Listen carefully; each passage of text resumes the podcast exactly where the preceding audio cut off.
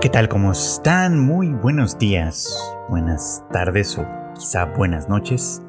Pero sea como sea, sean siempre bienvenidos a una emisión más de Anime al Diván, este podcast de Tadaima en el que su servidor Free Chicken platica con ustedes lo que está sucediendo o terminando de suceder ya para más precisamente en las series de la temporada que bueno, este podcast sale ya en un momento peculiar, un momento extraño quizá, un poco, porque eh, la temporada en realidad ya terminó, eh, la temporada de, verano ya, ya llegó a su fin y en realidad ya estamos iniciando la temporada de eh, otoño de 2022 entonces ya hay varios estrenos de los que ya se podría empezar a hablar, pero todavía no terminamos de platicar de lo que pasó en el verano y creo que probablemente todavía vamos a tener un poquito más adelante porque por lo menos yo voy atrasado con Cyberpunk Adventure Runners. Ya estoy por terminar, pero me gustaría creo que comentarla en algún momento más.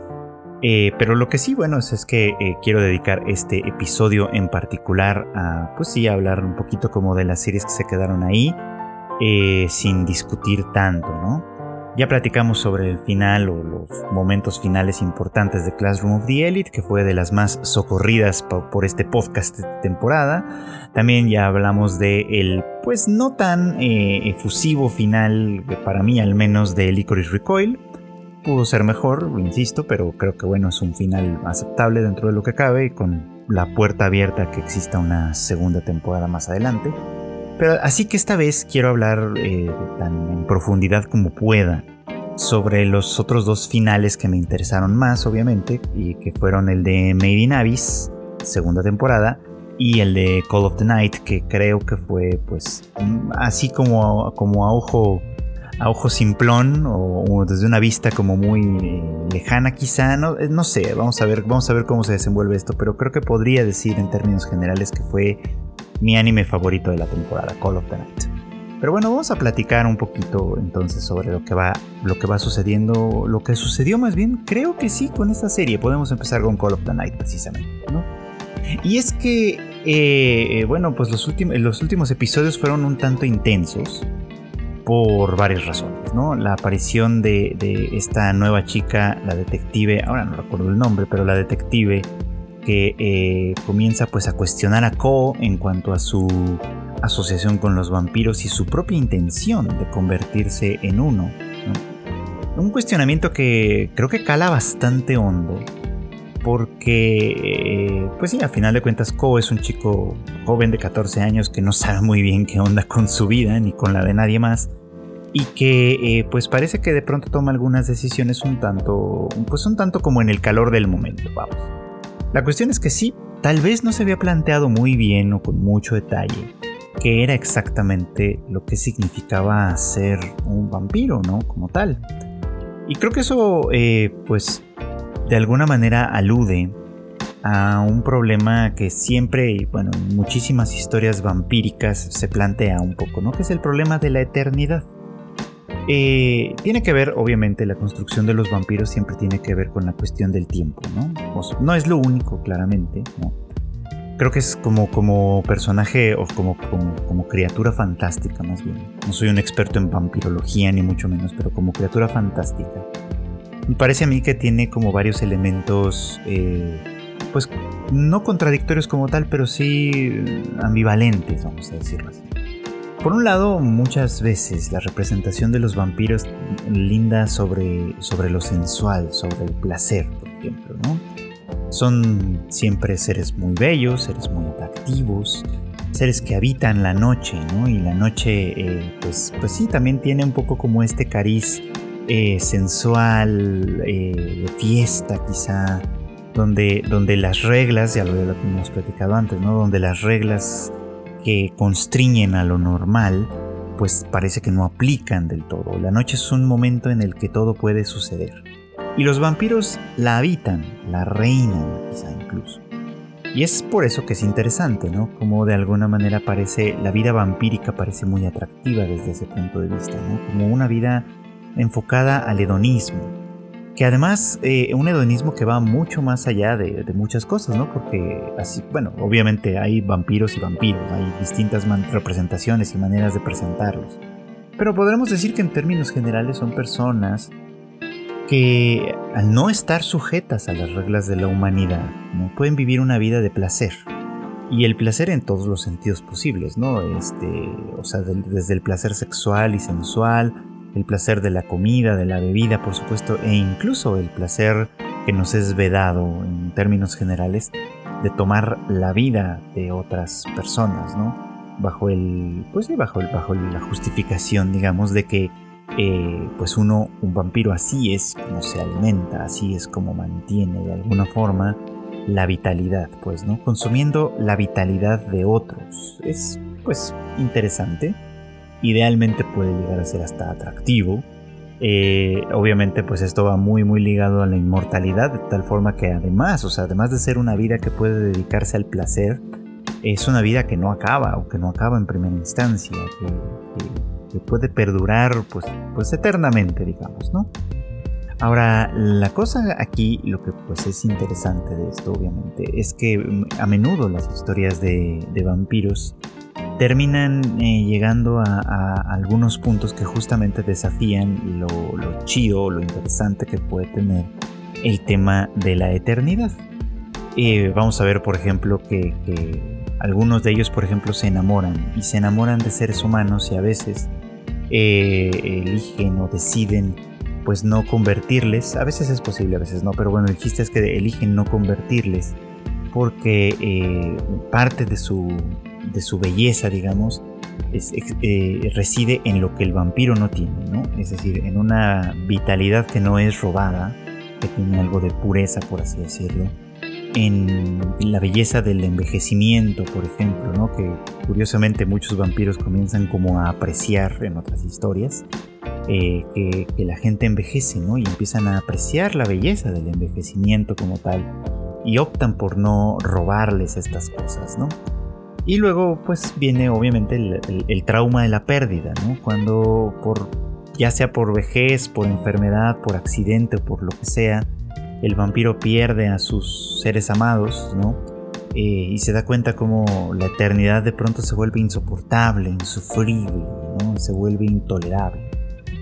Y bueno, sin ser tan dramático, llegar a ser tan, tan dramático, Call of the Night también toca un poquito como ese tema, ¿no? Eh, cuando, precisamente cuando la detective cuestiona a Cole, diciéndole, bueno, o sea, todo lo que haces, todo lo que ya haces, ¿no? salir y disfrutar de la noche, eh, ponerte al margen de las reglas de la humanidad y demás, pues en realidad no necesitas ser un vampiro para eso, ¿no? Ya lo estás haciendo, desde cierto punto de vista ya eres un vampiro, o al menos ya eres lo que querías ser. Sí, por supuesto que cuestiona, le pone a Ko a cuestionar esa parte y, su encuentro con Nazuna poco después, pues va un poco como sobre lo mismo, ¿no? Nazuna eh, admite que la vida de un vampiro en realidad es muy aburrida. Porque pues sí, ¿no? Eh, pues puede tratarse de jugar, de beber, de pasear por la noche, de, insisto, no estar constreñido a las reglas de la humanidad. Pero no por eso es mejor, no por eso es más divertida, no por eso eh, no por eso cambia radicalmente la experiencia del mundo, ¿no? Y eso es, pues, desde cierto punto de vista interesante, ¿no? Porque eh, creo que pone el dedo en, una llaga que nos puede pegar a todos de una manera u otra. Cuando pensamos o cuando sí nos detenemos a reflexionar en la vida, ¿no? La vida puede ser muy monótona, es verdad. Todos los días, todas las semanas, eh, pues se tratan más o menos de lo mismo, ¿no? De ir a trabajar, de ir a la escuela, de pasar tiempo con la familia, sentarnos a ver series de anime, leer manga, lo que sé. Eh, nos dan pequeños placeres, por supuesto, ¿no? Que algunos llamarían eh, no genuinos, ¿no? Falsos, etc. Eh, enajenados, quizás sería incluso una palabra que podría llegarse a usar.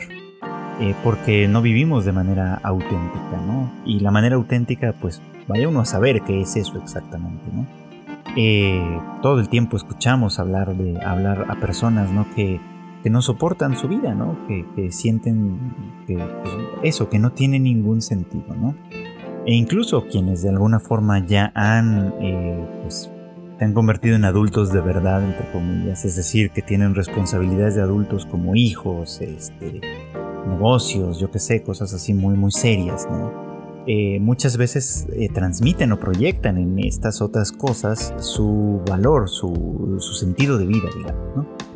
Y, bueno, pues en fin, o sea, lo que quiero decir con esto es que eh, cuando empezamos a reflexionar en nuestras propias vidas, nos damos cuenta de que sí, en realidad la vida no es más que un ciclo que, le da vueltas a, las mismas cosas un poquito, ¿no? Con ciertos cambios, con ciertas, eh, pues, con, cierto retumbar de la tierra quizá, desde un punto de vista metafórico, no necesariamente literal. Eh, sí, con ciertos movimientos, ciertas tensiones, pero que en términos generales todo apunta un poquito como a lo mismo, ¿no? Eh, somos, cuando somos adolescentes elegimos, si podemos, a veces no podemos, pero si, si podemos elegir, elegimos y si no se nos, se nos impone de alguna forma o, se nos presenta de alguna forma, eh, aquello a lo que vamos a dedicar la vida en, en, gran medida, ¿no? Nuestros trabajos, nuestras profesiones, nuestros oficios, ¿no? Eh, y cuando pensamos en ellos desde ese punto de vista, desde los 14, 15, 18 años quizá, en algo a lo que nos vamos a dedicar toda la vida, toda la vida suena poco de pronto, ¿no? Es como, claro, me puedo ver haciendo esto por los siguientes 30 o 40 años porque me apasiona, porque me encanta, porque lo amo, por lo que sea, ¿no? Para descubrir después, 10, 20 años después, quizá, a lo mejor antes, que bueno, de pronto también esto puede ser monótono, de, pronto también esto puede ser aburrido, de pronto a lo mejor buscamos cosas diferentes o queremos buscar cosas diferentes y, así con ¿no? Entonces sí, el aburrimiento, eh, pues puede ser un tema muy, muy, muy serio, muy, muy severo y muy difícil de pronto de, definir, ¿no? Eh, en voz de uno de sus personajes, José Agustín decía o dice, ¿no? Un poco como con sorna, que si el aburrimiento matara en el mundo solo habría tumbas. Eh, haciendo esta alusión, ¿no? A que básicamente el mundo entero está aburrido y hacemos lo que sea por dejar de aburrirnos, aunque sea por un breve lapso de tiempo, por un breve momento. Y ahí es donde se pierde, desde ese punto de vista al menos, lo auténtico.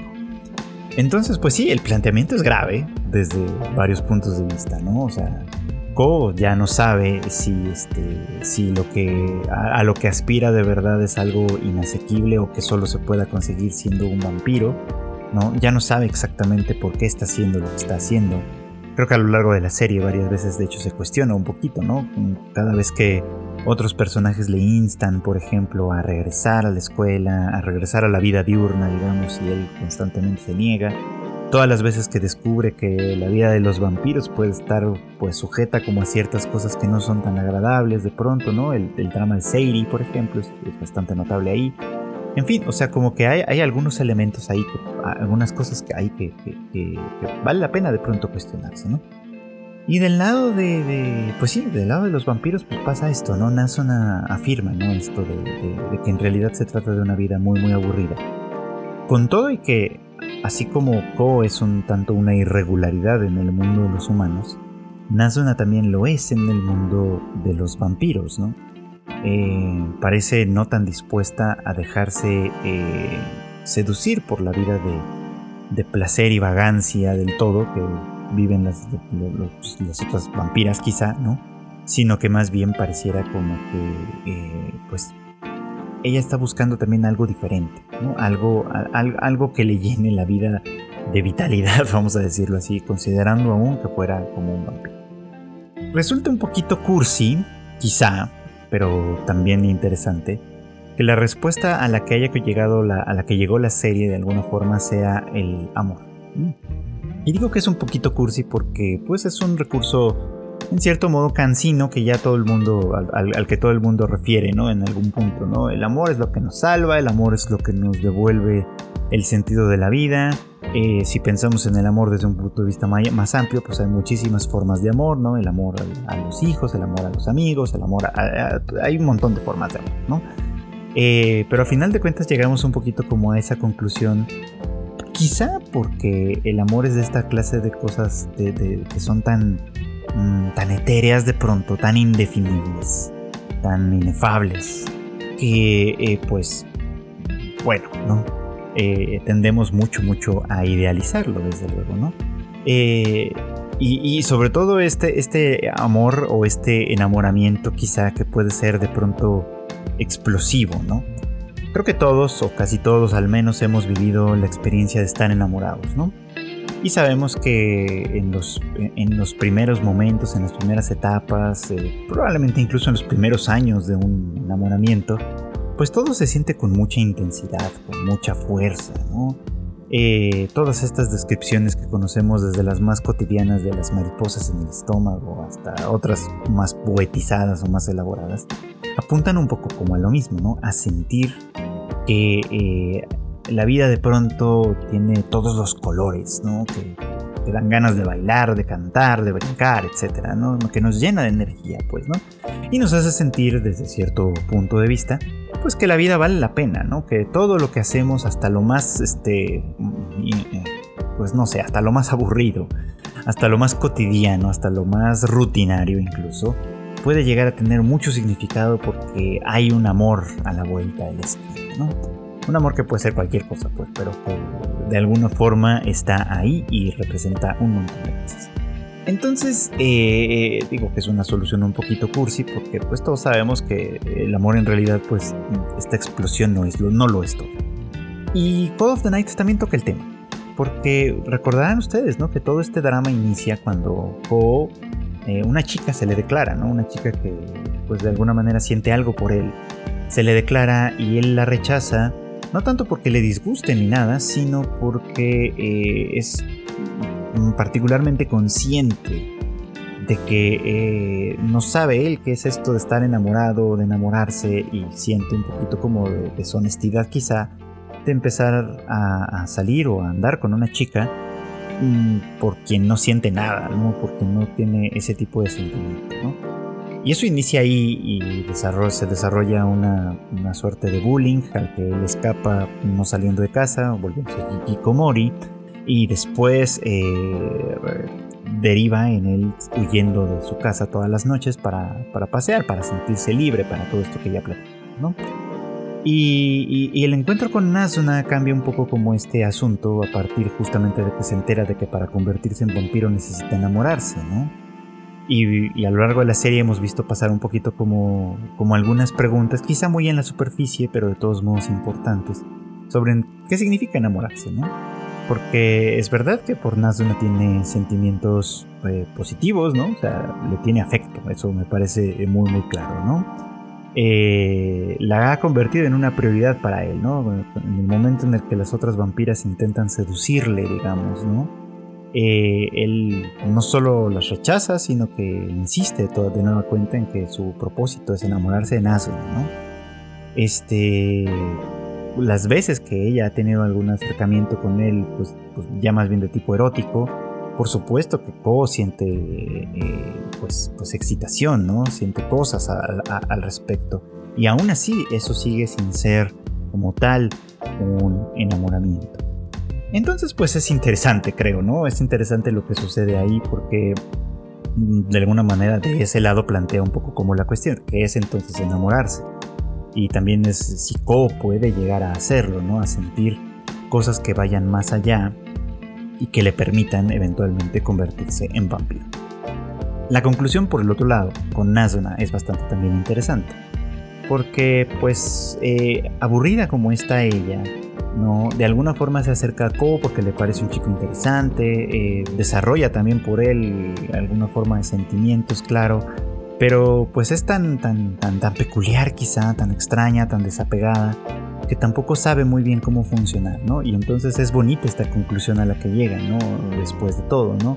A que eh, tal vez ella tiene que también poner de su lado, más allá de, aparentar ser cool y de aparentar un montón de cosas, de, de presentarse ante, ante, ante él como alguien eh, deseable, increíble, ¿no? etcétera, sino que tal vez tiene que presentar o que tiene que mostrar otro tipo de aspectos, otro tipo de cualidades para que, para que la otra persona, Ko en este caso, pueda desarrollar un sentimiento que sí sea de enamoramiento. Por ejemplo, sí pasó con Seiri y con este chico Akiyama que vimos en uno de los capítulos, ¿no? Y pasaba porque, por, por, lo que platicábamos hace un rato, ¿no? Seiri no tenía realmente la intención de convertir a este chico en vampiro, pero eh, lo pasaba muy bien con él, ¿no? Era, era un tipo con quien, con quien se divertía, con, con quien pasaba mucho el tiempo, ¿no? A, platicando, haciendo cualquier cosa y disfrutaba de ese tiempo que compartía, ¿no? Y creo que era mutuo. Entonces no sé si Seiri estaba enamorada de él, pero por lo menos él sí de ella, precisamente porque ella no representaba ningún papel con él, simplemente se presentaba a sí misma como era y se divertían juntos en esas circunstancias. Entonces es así como se desarrolla. Supongo yo que la clave está un poco en ello, ¿no? Eh, porque pensando un poquito como en la experiencia del enamoramiento y sus, posibilidades, ¿no? Eh, obviamente pues mucho de esto nace de la idealización. Eh, la experiencia de enamorarse nace de ver a la otra persona, pues sí, como con este filtro de, colores, flores y, y demás, ¿no? fuegos artificiales quizá, eh, y anhelar de alguna manera cosas que no sabemos cómo van a funcionar en la realidad, pero anhelarlas, imaginarlas y por supuesto embellecerlas en nuestra mente. Ese es uno de los primeros puntos, ¿no? Eh, creo que Ko tenía eso, pero tal vez la diferencia estaba en que lo que idealizaba, lo que embellecía era esta vida vampírica y no necesariamente la vida vampírica al lado de una persona en particular como lo venía a hacer Nazuna. Entonces, eh, pues eso, bien que mal, es interesante. Creo que eh, plantea un poquito como, como algunas cuestiones, algunas dudas, algunas inquietudes sobre qué es enamorarse, qué es el amor, cómo es que esto puede tener algo que ver quizá con, eh, pues, no sé, con la... con el aburrimiento, con el sentido de la vida, con, no sé, cosas que todos experimentamos, todos vivimos de una manera u otra, pero que también quizá al mismo tiempo todos eh, eh, pues buscamos enfrentar de distintas maneras y entender de distintas maneras. Entonces creo que ahí hay un poco como del valor de esta serie, al menos en esos, en esos aspectos, ¿no? Ustedes saben que para que a mí me guste algo o valore algo, pues muchas veces tiene que tener muchos elementos, sobre todo en ese terreno, ¿no? En el terreno de lo, pues, de lo narrativo, de lo que plantea, de las preguntas, las respuestas que ensayan, en fin, como, como, todo lo que puede ir eh, tejiéndose en un relato de un personaje o de varios personajes, de sus relaciones y demás, y eso me parece muy atractivo. Creo que eh, fue una gran sorpresa, ¿no? Considerando además que pues llegamos a ella eh, tal vez atraído sí por el aspecto estético que, nunca dejó de funcionar. La verdad es que todo lo que, todo tal y como se representaba, la noche misma, la ciudad nocturna, todo lo que de alguna manera aparecía, siempre estuvo, siempre fue un deleite visual, vamos, ¿no? Musicalmente hablando también se, lograron grandes cosas, las, las, canciones que proveyó eh, Creepy Nuts para esta serie, la verdad es que sirvieron muy bien para acompañar esta, pues esta increíble, increíble historia. Y de verdad es que por eso creo que termina siendo un poco mi favorita, porque es muy disfrutable, porque de alguna manera plantea preguntas que pueden ser interesantes, eh, los personajes son muy muy agradables, realmente logra uno sentirse cercano o querer sentirse cercano a ellos porque pues sus experiencias no, no, no nos son realmente tan ajenas. Y, y, bueno, pues termina siendo de verdad una gran, gran apuesta para una temporada que sí fue un poquito como floja con respecto a otras, pero que bien que mal siempre tuvo algo bueno que ofrecer y en este caso creo que Call of the Night logra librar con esa marca. Ahora que la otra eh, pues serie gran importante de esta temporada que sí creo que fue Made in Abyss. Creo que aquí la cuestión es que es una...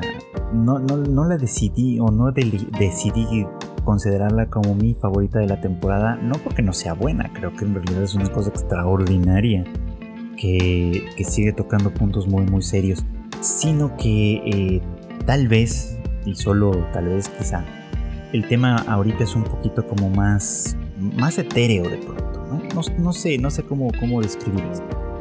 Porque, eh, bueno, sí, al final de cuentas creo que Medina Abyss abarca muchísimas cosas, eh, profundiza en muchísimos temas y obviamente el final, o sí, este, este final de la segunda temporada fue eh, pues espeluznante en muchos sentidos. Creo que cuando hablamos de Made in al final del día a lo que estamos haciendo referencia eh, a menudo, pues es precisamente como a este viaje que va no tanto como a descubrir el mundo, aunque, aunque en cierto modo sí va por ahí, sino, tan, sino más bien como a descubrirnos a nosotros mismos. Eh, creo que de alguna manera el, el, abismo, digamos, es un poco como una metáfora de lo mismo. Es decir, eh, en vez de, de, recorrer el mundo diverso y, y extenso como puede ser, vamos hacia las profundidades, ¿no? y hacia una profundidad que cada vez más eh, nos lleva a enfrentar incluso también un, poco como el aspecto de la naturaleza humana.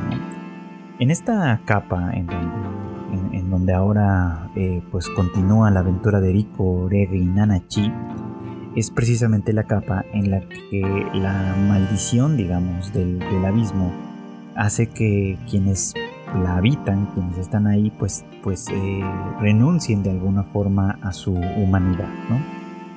Y esto queda plasmado obviamente de manera muy muy gráfica con la cuestión de los, eh, pues de los Hollow, de los Narehate, porque eh, pues eso, ¿no? O sea, porque son, son criaturas pues que alguna vez fueron humanas, pero que han perdido de alguna manera la forma y, y al perder la forma pues pierden también un montón de características, ¿no?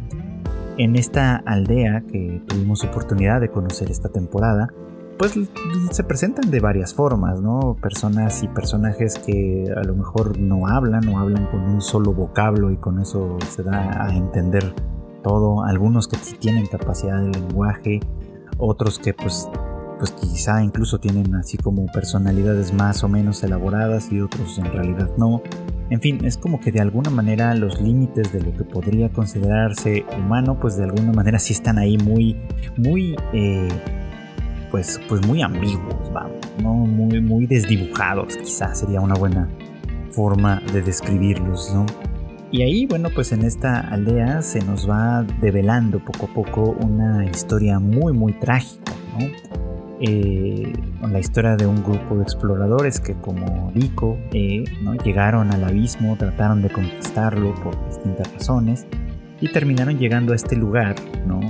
Eh, que convierte todo en oro, según, se, según decía la, la, la leyenda. ¿no? Y eso también es desde cierto punto de vista como metafórico quizá, ¿no? Porque este lugar no convierte las cosas en oro de verdad como tal, ¿no? Sino más bien eh, se juega con un concepto que ya hemos tratado de definir un poquito, ¿no? Que es el concepto del valor. Eh, pensando un poquito como en el, en el oro, como, como el metal precioso por excelencia, que de alguna forma eh, sirve como base de valor para muchas cosas en nuestro mundo real, eh, vale la pena repensarlo desde el punto de vista igual de del valor en sí mismo, del valor como un concepto. Creo que en otro momento lo habíamos platicado. Eh, cuando pensamos en el tema del, valor. De lo que valen las cosas, habíamos platicado en términos de, de, cierta como percepción. O sea, mm, haciendo un símil tema del dinero, en nuestro caso, en, nuestra, en nuestro mundo real, digamos, ¿no?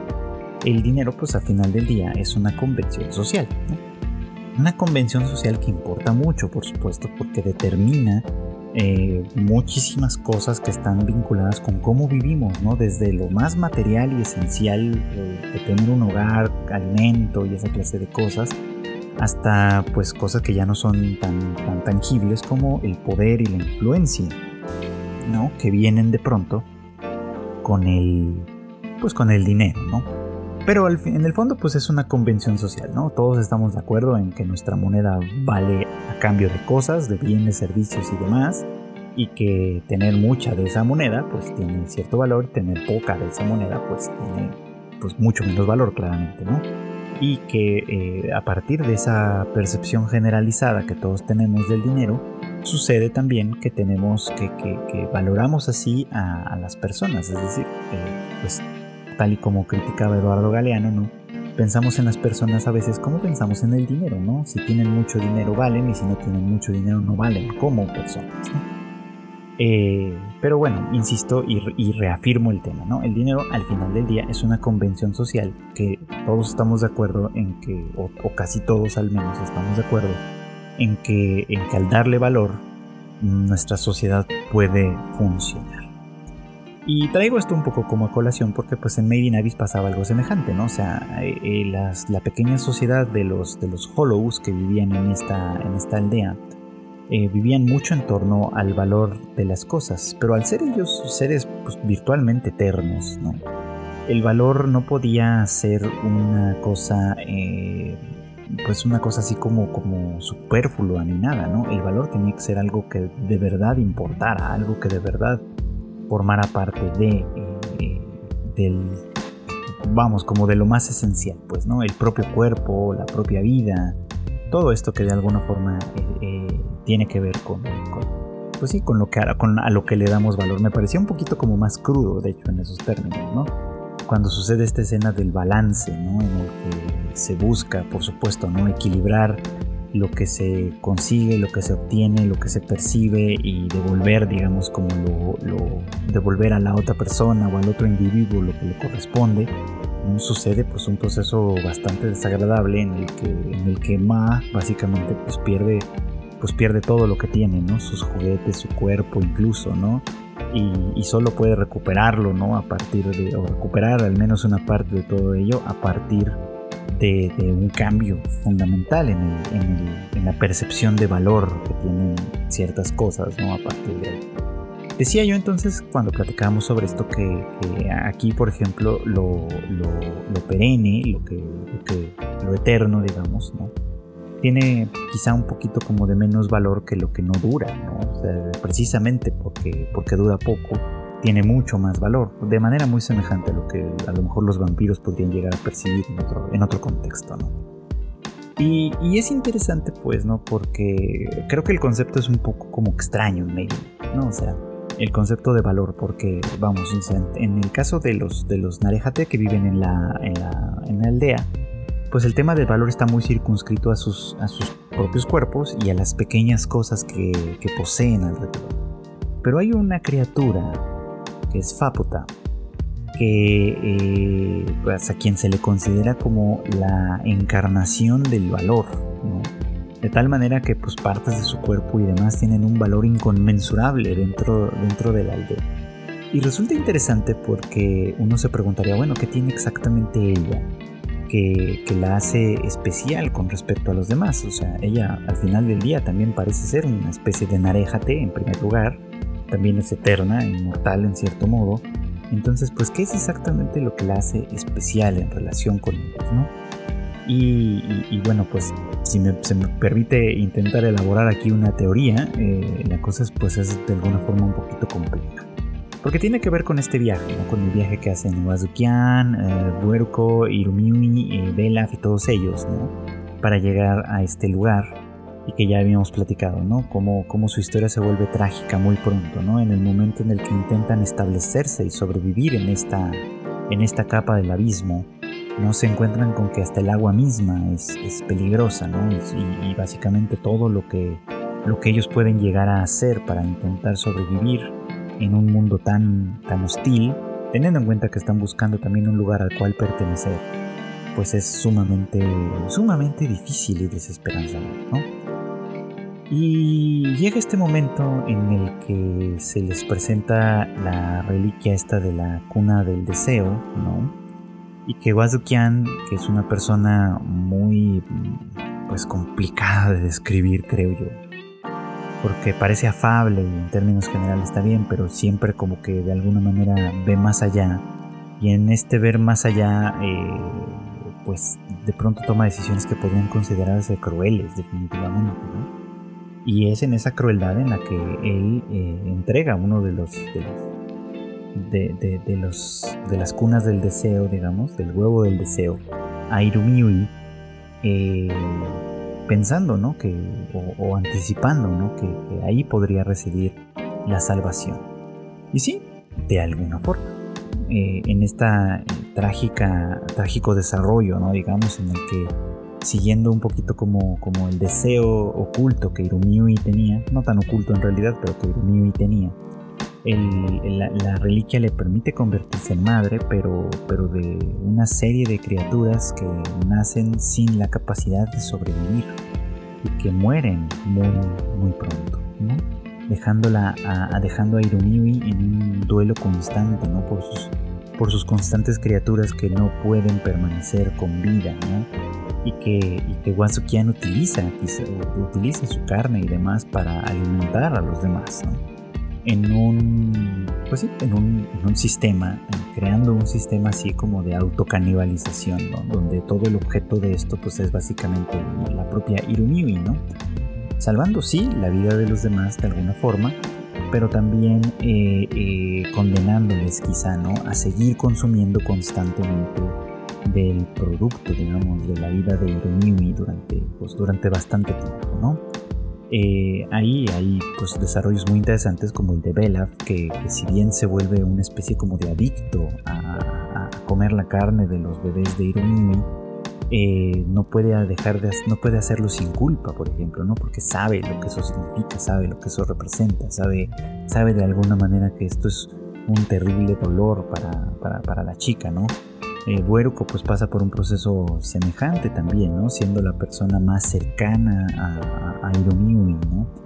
Y Basukian pues lo ve simplemente como, o parece verlo simplemente como una cosa del destino, ¿no? Como algo que tenía que suceder para que todos ellos pudieran salvar la vida y pudieran permanecer juntos, ¿no? Y encontrar este lugar al cual pertenecer, como de alguna manera se había buscado.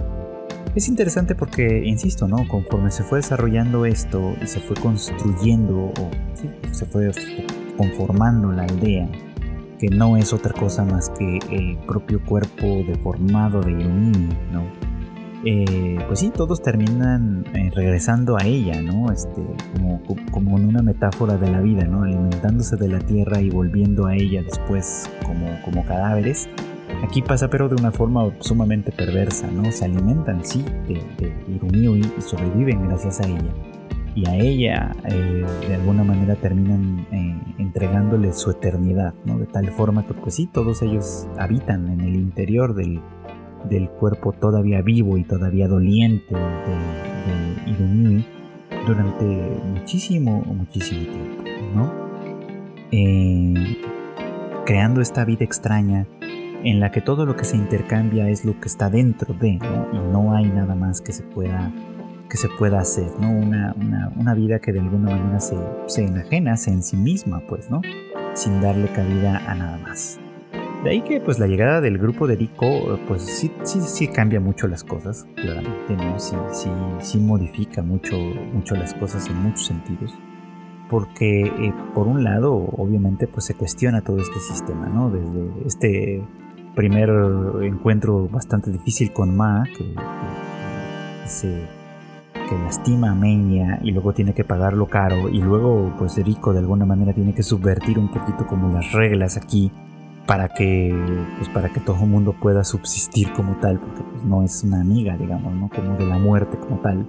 La acepta y la entiende pero no es algo que ella busque propiciar de manera de manera voluntaria digamos y menos con este tipo de seres con quienes ella está pues particularmente sensibilizada ¿no? después de conocer a Nanachi después de conocer a Miti después de conocer a la propia Prushka eh, en fin o sea como que pasan muchas cosas al respecto entonces, bueno, eh, eh, es interesante, insisto, cómo este ciclo se cierra ahí, ¿no? Con, todo, con toda la aldea convirtiéndose básicamente en, parte del cuerpo de Hiromiui, ¿no? Y, sobreviviendo así, ¿no? Siguiendo consumiéndola un poquito cada vez, ¿no? Siguiendo eh, alimentándose de ella por la eternidad y quizá dejando que ella también se alimente y se sostenga de ellos en un momento dado, ¿no? En esta eternidad perversa que, insisto, no puede subsistir. De ahí la importancia de esto, ¿no? Que, el, último, el último hijo o la última hija de Irumi es Papo, la única con capacidad para sobrevivir, la, única con esta eternidad, dotada de esta eternidad y dotada además de, de un deseo que creo que por eso es que ella es la representación máxima del valor, ¿no? Porque está dotada de un deseo, eh, que es el deseo de vivir, básicamente, Y un deseo de vivir anclado a una, a una venganza terrible, ¿no? Porque Irumimi sabe, pues, que, si bien ella es la que les ha dado la vida a todos los demás, no es algo que haya hecho voluntariamente, no es algo que ella haya pedido, que ella haya querido, es algo para lo cual de alguna manera se le manipuló y eventualmente se le obligó. Entonces, lo que más desearía ella, claro, ¿no? Desde ese punto de vista, es eh, morir, ¿no? Deseaba tanto vivir y dar vida, porque deseaba ser madre, que al final este deseo se convirtió en su peor pesadilla y termina convirtiéndose en algo por lo que desea morir y llevarse consigo a todos aquellos que se han alimentado de ella de una manera u otra. De tal forma que sí, lo que Faputa representa, y por eso quizá es el valor, es porque representa el deseo más profundo de su madre, ¿no? El deseo de vivir, pero de vivir libre. Entonces Faputa no puede ser libre mientras no eh, destruya ese sistema, mientras no se enfrente a, esto, ¿no? Y bueno, pues en una ironía, digamos, de las cosas, Faputa no puede realmente entrar en la aldea, ¿no? Está, está protegida por, pues, pues básicamente por, por, estos deseos como contradictorios de seguir viviendo, de seguir sobreviviendo. Hasta que pues ya sabemos todo lo que pasó, ¿no? Este, de alguna manera eh, la aldea comenzó también a, desmoronarse, a abrirse. Eh, esto eh, propicia obviamente que los Narejate que viven adentro empiecen a entrar en contacto con la maldición y ellos en particular son particularmente susceptibles a ello. No pueden vivir fuera de la aldea de, de Irumiui, digamos, ¿no? Tienen que vivir dentro de ella y al entrar en contacto con el mundo exterior, con el, con el aire exterior, digamos, comienzan a, deshacerse, a desvanecerse, ¿no? Eh, de ahí que pues la conclusión es muy interesante, ¿no? Porque por un lado, o sea, al, abrirse una brecha, Paputa comienza el esperadísimo ataque a esta aldea, destruyendo unos y otros narejate por ahí, por supuesto, para acabar eh, después, ¿no? Eh, cambiando un poquito como el, el objetivo, ¿no?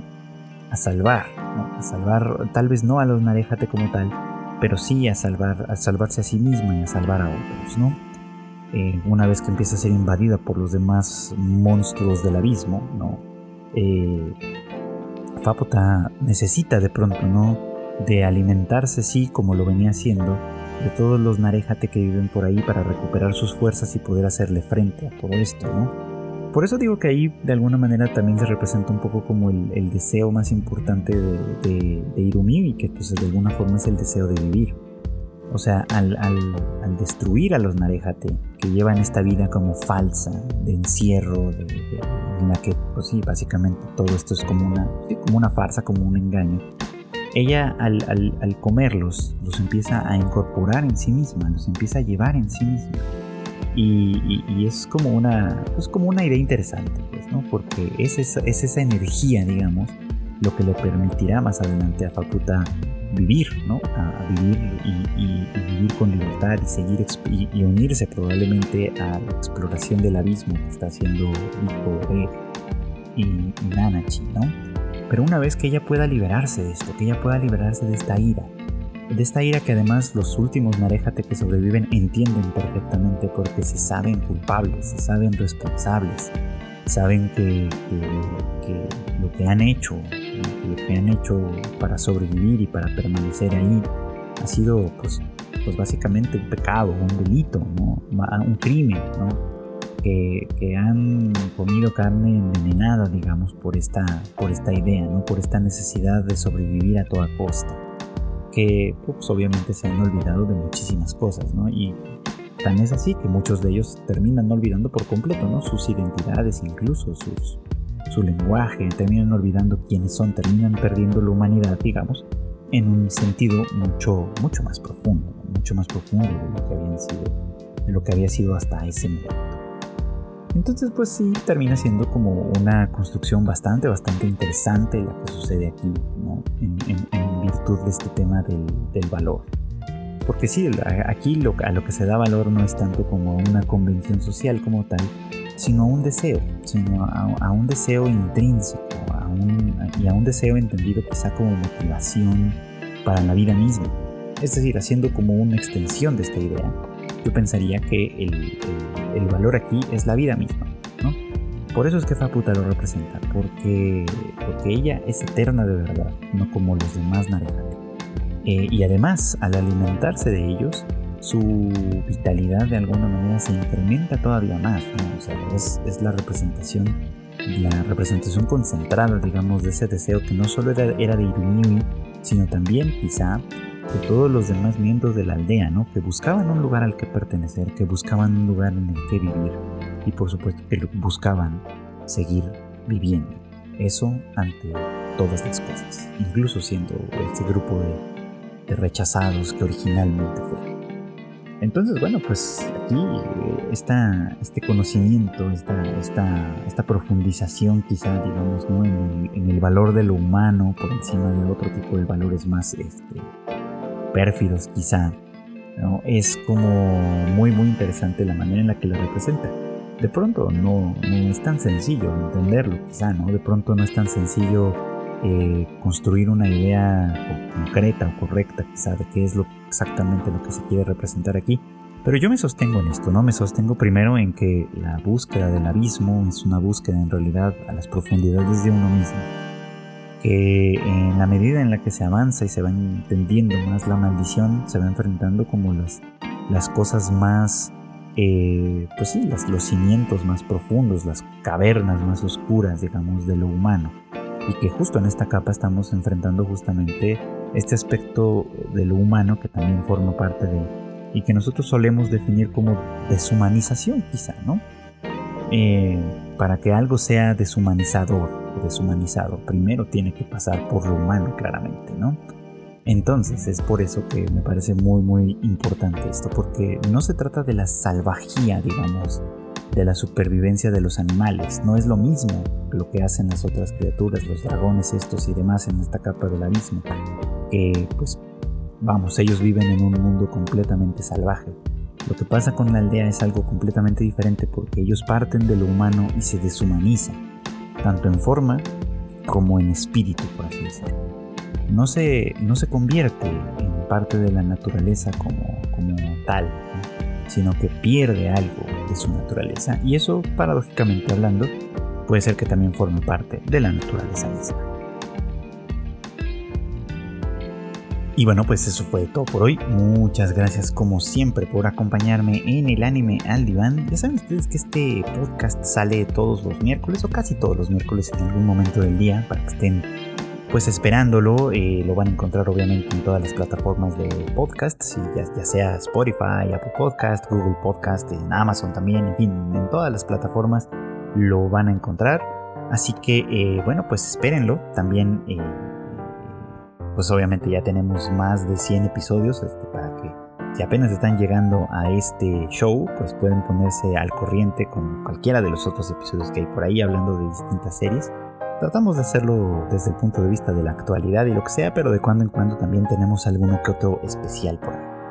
Eh, no se olviden además de que en Tadaima tenemos otros podcasts, tenemos también el Rage Quit que conducen Marmota y Q, hablando todo sobre la industria de los videojuegos. Tenemos también el Shuffle en el que Kika les habla sobre series y películas y demás, cosas que también a ella le gustan mucho, les recomienda que ver y que no ver.